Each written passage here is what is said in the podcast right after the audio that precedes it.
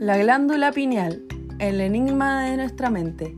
Nosotras somos Antonia Gutiérrez, Josefa Escobar y Antonia Muñoz y le hablaremos sobre esta glándula. Esta ha suscitado desde siempre un gran interés. Descartes decía que es una glándula pequeñísima alojada en el centro de nuestro cerebro y le llamaban el asiento del alma. La glándula pineal encierra en sí misma una función tan interesante como enigmática regula ciclos y la entrada a la madurez sexual, y muchas otras sensaciones. Uno de los aspectos más interesantes es que siendo tan pequeña, de apenas 8 milímetros, recibe un inmenso flujo de sangre casi tanto como los riñones reciben, y tiene forma de árbol, y de ahí es donde viene el término pineal.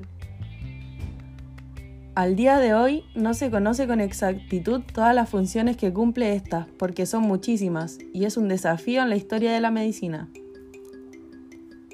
Es una glándula capaz de emitir DMT en el cuerpo humano, que es una sustancia psicoactiva con potentes efectos alucinógenos, utilizando con frecuencia en, en rituales místicos y espirituales.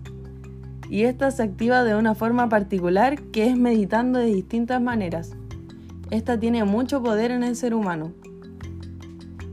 Esto es fascinante, no hay duda. Es una válvula capaz de regular nuestro pensamiento. Los beneficios de activar esta tienen que ver con muchos aspectos psicológicos y uno de los más importantes es el poder dormir con una mejor calidad o mayor calidad de sueño, para despertar y tener mucha más energía, ánimo y poder enfrentar la vida cotidiana.